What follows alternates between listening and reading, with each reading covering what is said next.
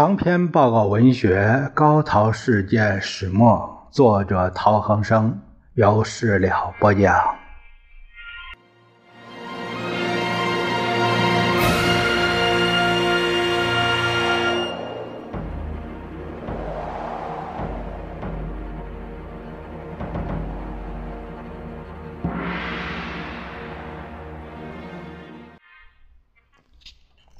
我们这一节看陶希圣先生致何姿全先生的第二十六封信，写于一九四一年十月二十二日。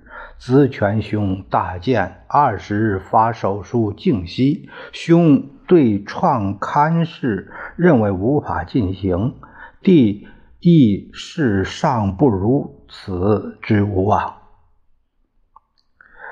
今日。欲振起三民主义之理论，朕空前绝后之机会，故事在人为耳。十八九世纪自由主义与资本主义久于生产技术不能配合，然自由主义助民族均习而安焉。法兰西失败，使此等民族为之震惊，乃至百余年来。外而民族国家之限界，内而民主政治社会经济之制度，均成切迫之问题。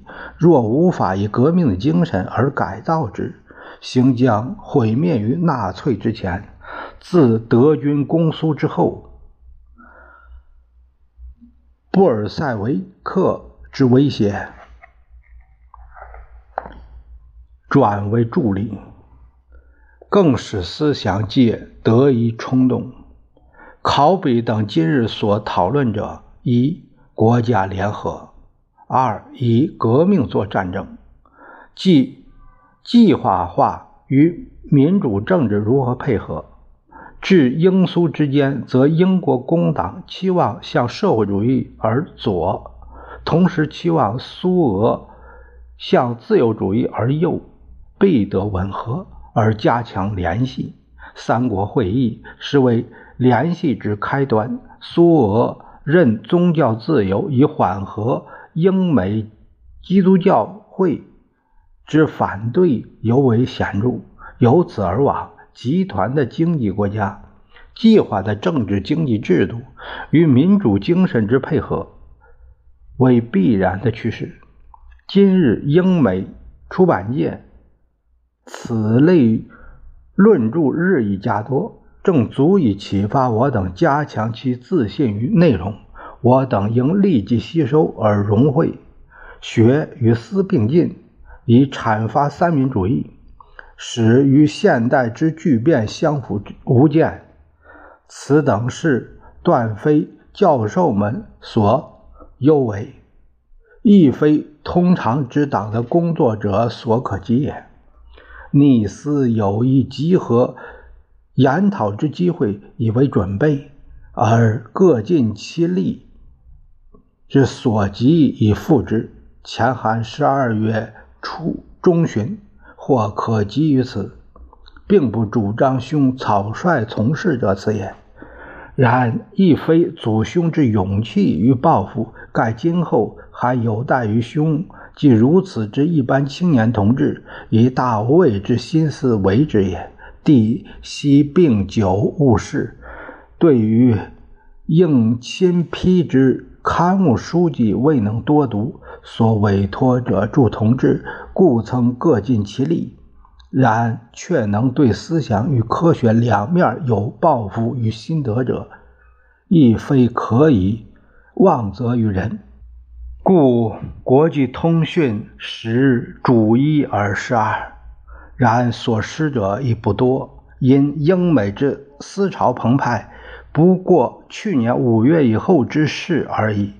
书报之初刊论著，则去年八月以后而已。国际通讯今后可以尽一臂之力：一、注重搜罗并介绍民主政治，改进思潮之论著；二、开一战争经济学讲座，嗯，对军事常识予以介绍等等，对资源以及技术予以研究，但真实融汇当代多人与多方，绝非通讯少数同志所能企及。欲就过去所深知之同辈略一思维，如资生、安华、中医，此皆可以商讨。师炯亦然。此外尚有何人？兄能即回信提及否？虽然，仍切望兄勿为任何人道及，恐徒兹误解耳。弟非待今冬明春不能有具体的拟议，呃，此时为思及之一耳。此请大安。弟西圣，十月二十三日。这里他有一些这个省省略了一些词啊，省略的词，省略词这里边我也我也没办法读出来，嗯，没办法读出来。他这里有一个就是说到，说到一个。就是省略了一个共产主义与此次大战完全变质，不复原形存在，还有一个这样一个说法。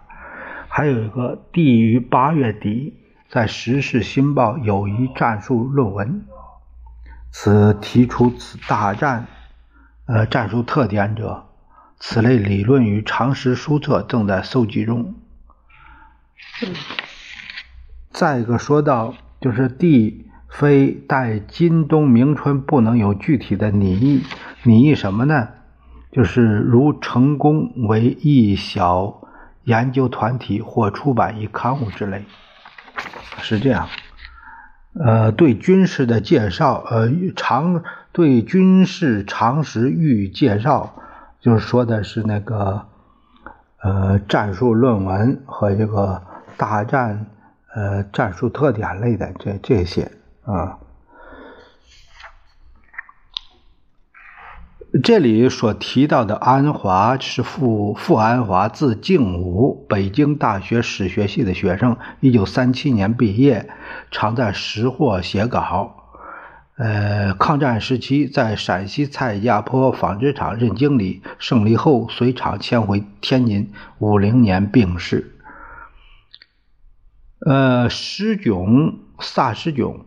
福建人，北京大学政治系，一九三六年毕业，留学英国，四九年回大陆任兰州大学教授，文革中，呃，被批判，病逝，啊，其实其实就是被害死了。